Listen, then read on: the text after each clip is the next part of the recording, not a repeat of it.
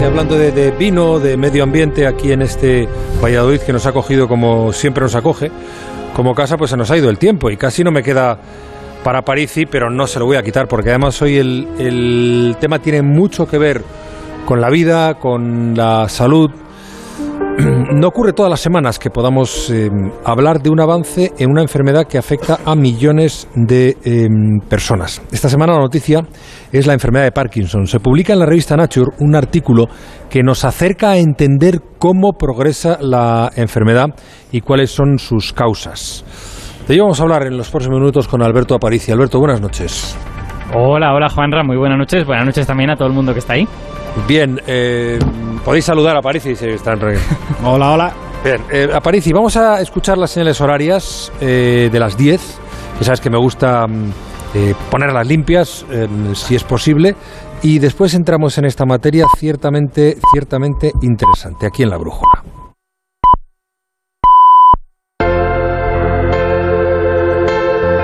Son las 10 en punto, las 9 en punto en Canarias. Aparece, eh, háblanos de eso que teníamos pendiente antes de que uh -huh. sonaran las 10, eh, eh, los pitos a las campanadas de las 10. ¿Qué es lo que sabemos ahora sobre el Parkinson que no sabíamos antes?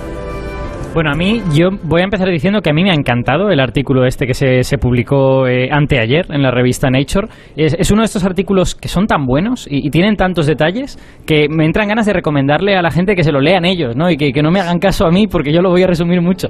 Pero, pero bueno, voy a destacar dos cosas que creo que son, en mi opinión, dos de las más importantes.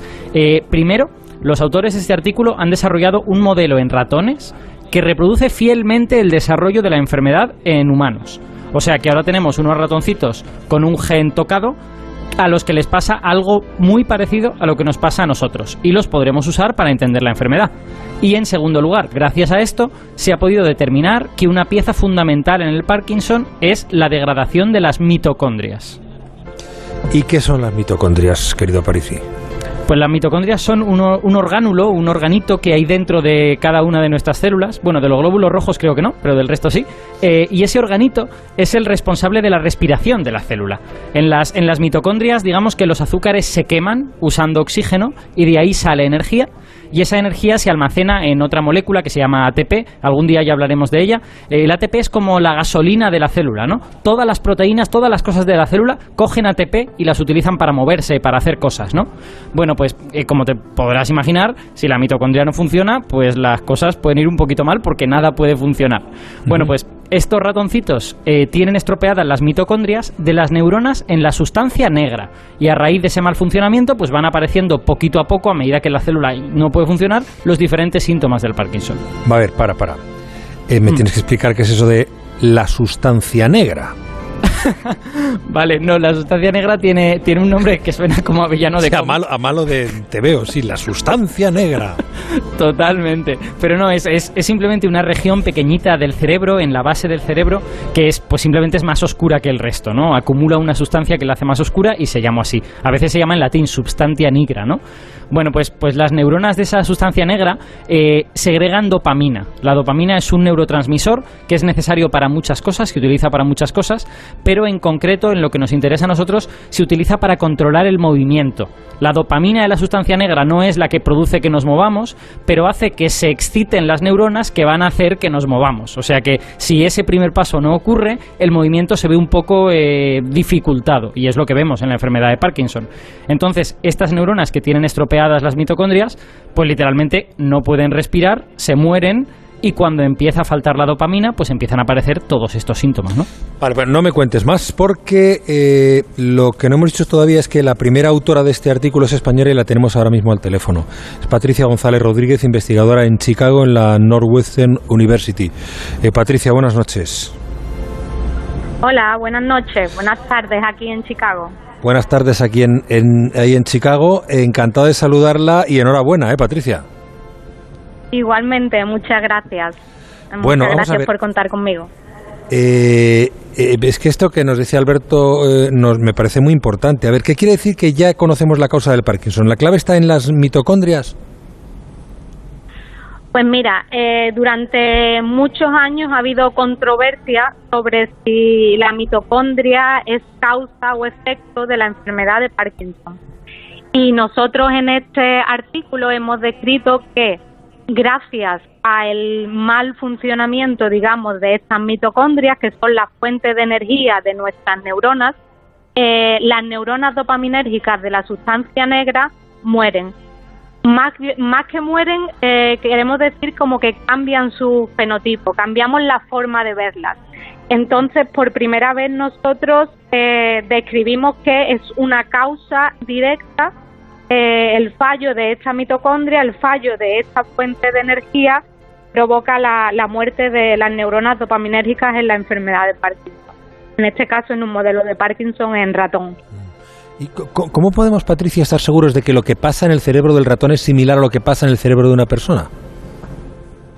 Bueno, en este caso la pregunta sería un poco a la inversa, porque nosotros lo que hemos, lo que llevamos muchísimo tiempo es buscando un modelo animal que reproduzca la patología de la enfermedad en humanos, que hasta ahora no lo habíamos encontrado, porque hasta ahora habíamos modelos farmacológicos que directamente, digamos, acababan con las neuronas dopaminérgicas. Entonces nosotros en este modelo tenemos dos fases bien diferenciadas, una es prodrómica, digamos, antes de tener síntomas clínicos, y luego una fase clínica sintomática, que son los movimientos anormales típicos de la enfermedad de Parkinson.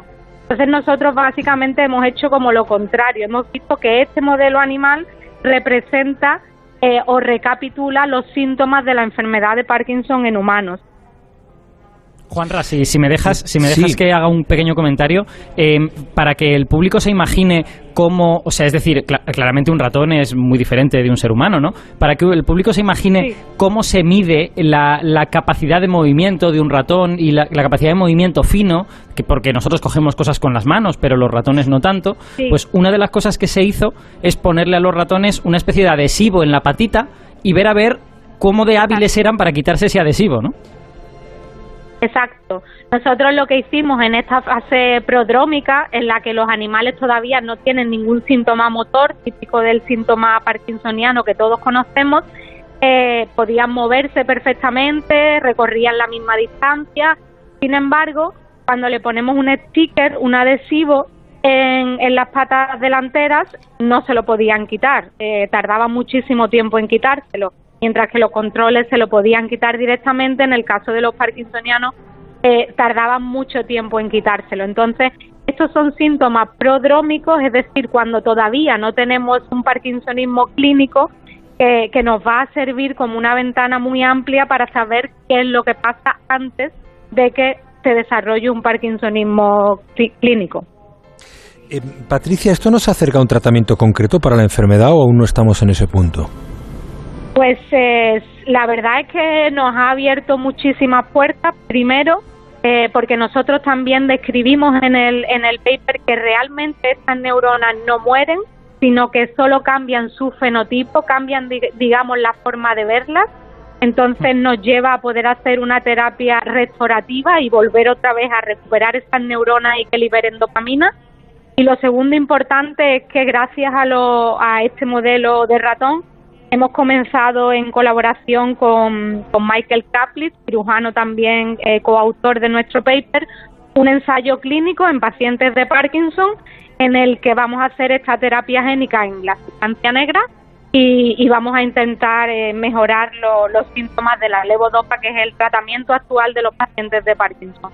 Así que nos sirve como para la parte prodrómica, digamos, antes de la parte clínica y también en los pacientes de Parkinson ya diagnosticados y que tienen eh, síntomas parkinsonianos, pues vamos a empezar este ensayo clínico en colaboración con, con la Universidad de Nueva York.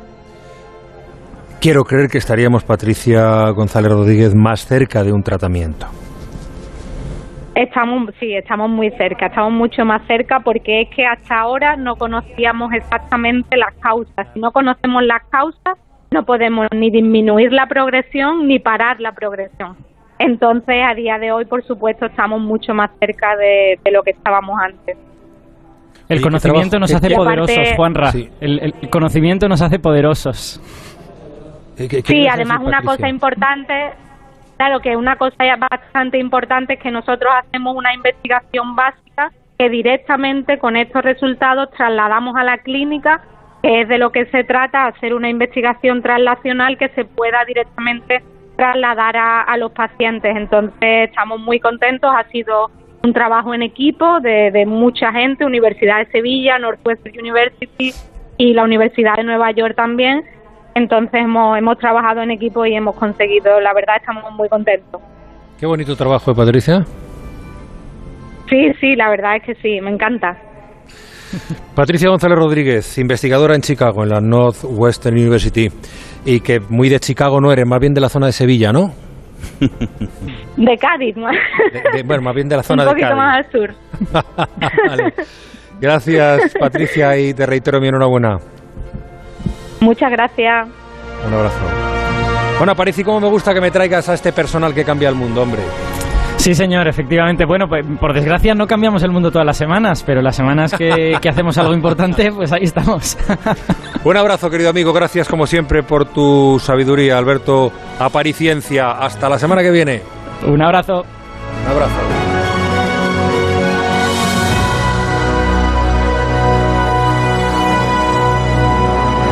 En Valladolid, a 5 de noviembre de 2021, bajo la cúpula del milenio y a punto de empezar la tertulia de este viernes. La brújula. La brújula. La brújula.